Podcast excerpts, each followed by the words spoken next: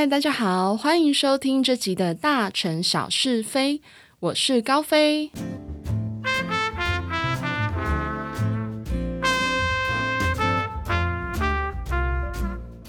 最近的疫情真的好严重哦，每天确诊的数字都是很惊人的那一种。其实想想，跟去年五月那个时候，台湾不是很严重，每天一两百例。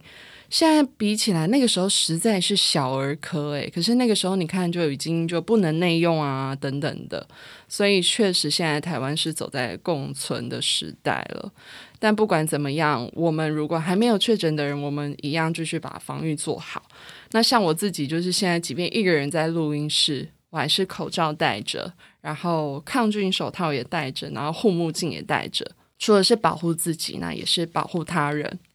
在聊今天的主题之前呢，我想要先跟大家分享前面两集的回馈。呃，如果还没有听过前面两集，第三集跟第四集的色狼主题的听众，都欢迎你们可以在听完这集之后再回去听哦。好，跟大家分享一下这些回馈的内容。呃，我后来发现，其实跟我一样小时候遇到色狼的女生也不少，只是我们大家好像平常不会去把这件事情拿出来特别聊。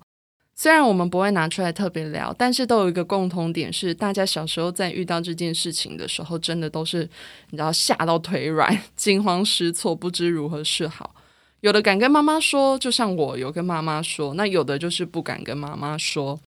像有一个听众的例子，他是这样子：他是跟妈妈走在菜市场，然后他的裙子就突然被一个色狼掀开，所以导致于他后来的人生都不敢再。穿裙子了，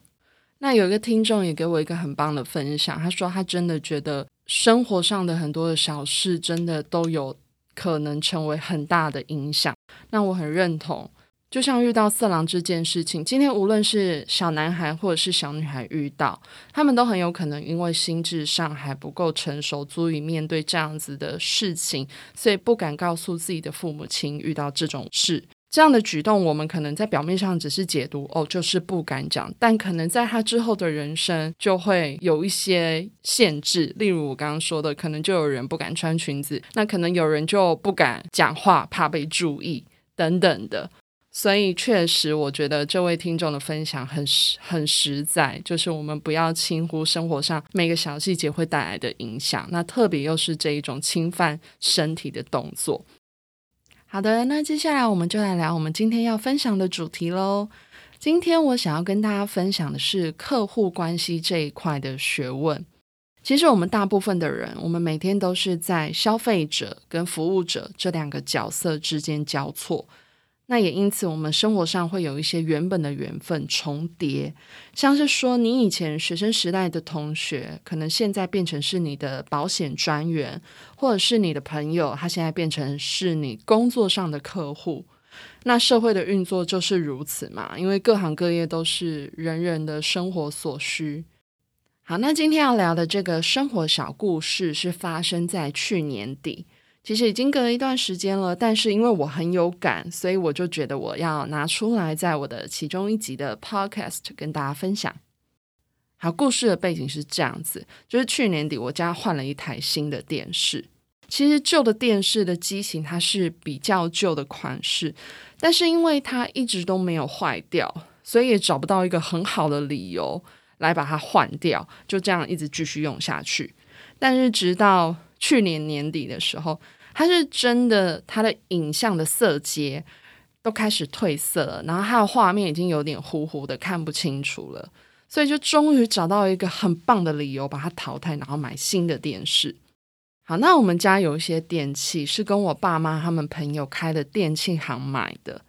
那大家应该知道，跟这一种熟识的电器行买电器的好处就是，如果说你当下在使用的时候有什么问题，你是可以马上就是呃请他们来维修，他们可以随口随到，其实就是那种服务上面的方便跟快速嘛。那电器行的老板跟他的伙伴，其实就是看我们家小孩长大的店家，你知道吗？从我们还没有搬家，然后到搬到现在这个地方，一直都是有他们经手我们家很多的电器，所以其实真的是蛮熟的。那每次他来我们家处理电器的时候，我们整个过程也都是很愉悦，然后跟快乐的。好，当初要换电视的时候，我已经大概想好我要换哪一个厂牌的电视，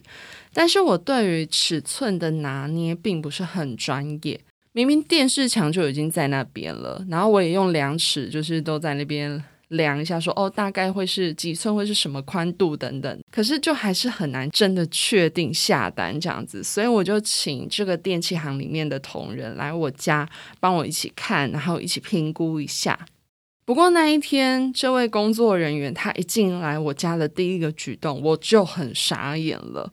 你们知道吗？他一进我家的客厅，就直接坐上我家的沙发。诶，这个行为在当下是让我有点震撼，然后也瞬间让我对这一位工作人员一直以来有的很好的印象，有那种要洗掉重来的那一种感觉。好，我跟大家就是说明一下这个画面。画面分解的步骤，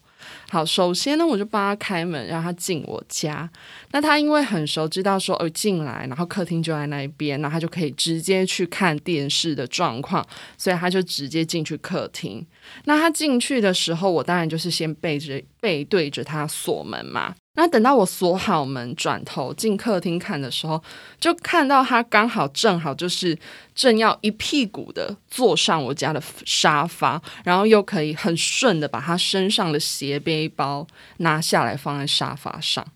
你知道那个行为就很像是我们一般进到饭店的房间的时候，你知道，因为舟车劳顿了一一下嘛，所以一进饭店的房间，就是不是先坐在床上休息一下，或者是坐在旁边的小沙发，然后包包就是放下来这样子，就是。轻松一下那种黑窜的感觉，他的感觉就很像是这样子，你知道吗？因为我那时候转头一看到他，就是我刚刚说的，他真的就是正要一屁股坐下来，然后包包放下来，我有就是看到他就是放下来之后先，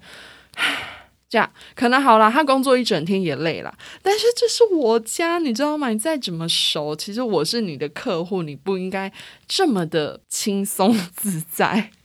好，但我来不及，就是继续傻眼，因为他后来就请我把电视打开给他看一下，说这一台电视现在的状况是怎么了。他就说：“哦，对你这个色阶跑掉啊，怎样怎样。”总之就是开始工作，然后我们就一起丈量啊、评估等等这些讨论。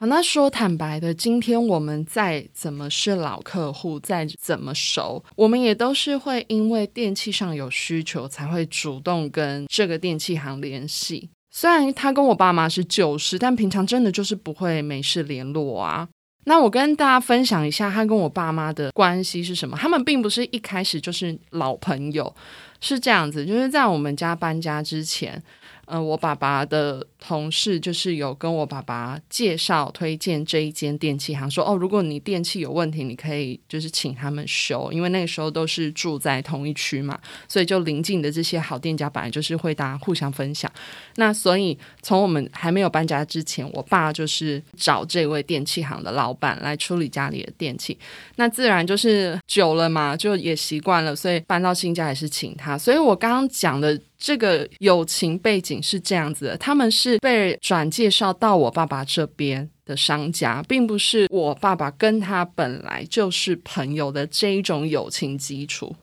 那也因为这样，我觉得你更不可以一进来我家。就直接坐上我家的沙发。如果有时候我们跟朋友很熟，然后我们直接去他家，可能就是很熟的，我们可能也会问一下嘛，诶，我可以坐吗？诶，可以躺吗？什么什么嘛？就是可能去很多次了之后，你就会知道到底可不可以直接躺。有的朋友很熟的，就是直接躺下去。那我觉得那个是很熟，另当别论。可是今天就像我刚刚跟你们分享的，我爸妈跟他们。一开始的基础并不是友情开始的，也是人家转介绍的，所以你更不可以这个样子。虽然他是为了检查电视而直接坐在我家的沙发，但是如果你先问一下，说：“诶，我可以看一下现在电视播放起来的状况是怎样吗？”我觉得会说好，没问题。而且如果你没有问，我甚至会直接请你入座。可是你问都不问就直接坐，真的就很像你回到你自己家。那其实这一位工作人员，他从这个行为一出现的时候，我是一直在忍我自己胸口的那一个闷气。我在跟他就是一起评估跟丈量的时候，其实我很努力的在压抑我自己的情绪。我尽量不要让我不满的这个感觉表现出来，因为我怕我会口气不好，或者是很没有耐心。那这样子的话就没有办法把事情做好了。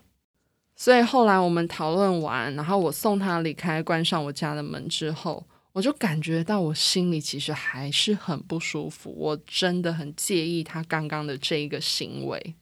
然后其实我事后还有在想啊。啊，是不是因为那个时候我爸妈不在家，所以这位工作人员他才会表现的这么轻松，导致越界了？因为我有认真的去回想一下，如果今天他来我家的时候，我爸妈在家，他们一进来一定是先跟我爸妈就是先互相打个招呼寒暄一下，然后我爸妈一定会就是请他们坐一下喝茶或聊个天，请他们吃个东西这个样子。他们好像确实是不会自己主动坐下来，耶。毕竟主人有没有在家，我想确实对于服务客户的这一方，那个心情压力应该多少是有差啦。那讲实在的，其实今天不管我爸妈有没有在家。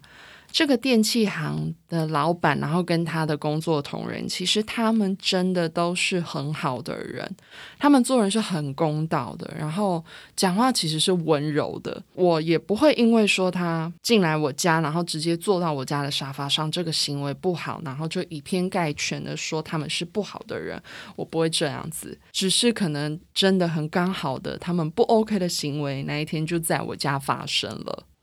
那我自己有想到啊，以前如果我去我朋友的公司当消费者，去体验一些服务的话，他们会在服务结束之后的隔几天打电话或者是传 Line 的简讯来关心我的服务后的状况。那大家可能会想说，诶，这不是很基本吗？可是其实对我而言，当我跟我的朋友从原本单纯的友情多了一层商业行为之后，我接到他们的服务调查的时候。其实是会让我对我这一位朋友加分的。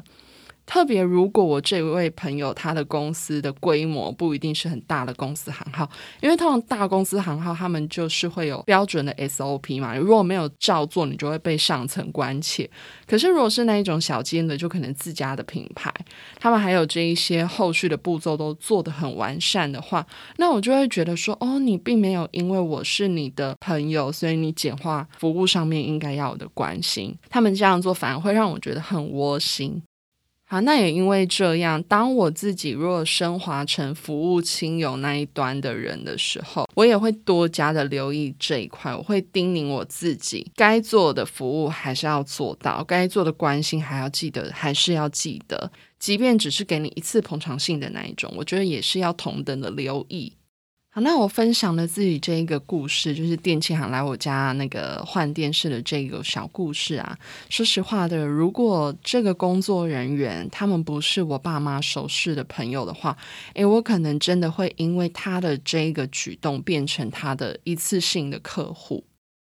不知道我今天分享的，大家有没有遇过类似的状况呢？我想，即便你跟你的客户本身就有友情上面的基础。但是，只要牵扯到商业交易层面的时候，交易互动上面应该注意的小细节，还是不可以省略。该有的礼仪、礼貌或者是例行公事，也不要去省。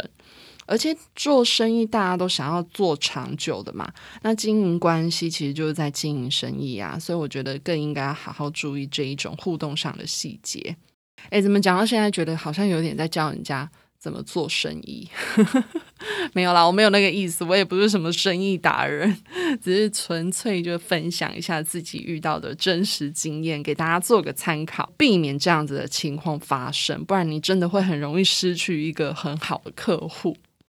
好的，以上是我今天的分享，不知道我今天这集目前说话到现在，大家听的都还 OK 吗？因为其实今天戴着口罩录音，确实会比较喘，然后那个呼吸声会比较大，但希望没有让你们听起来觉得不悦耳。好，那如果你有什么想跟我分享的，都欢迎你私讯到大城小是非的 Facebook 或者是 Instagram 的官方账号和我说，那也可以写信到 The Lady in Town 二零二二 at gmail.com，我都会读的哦。好的，那今天的节目就在这边告一个段落了，我们下次聊，拜拜。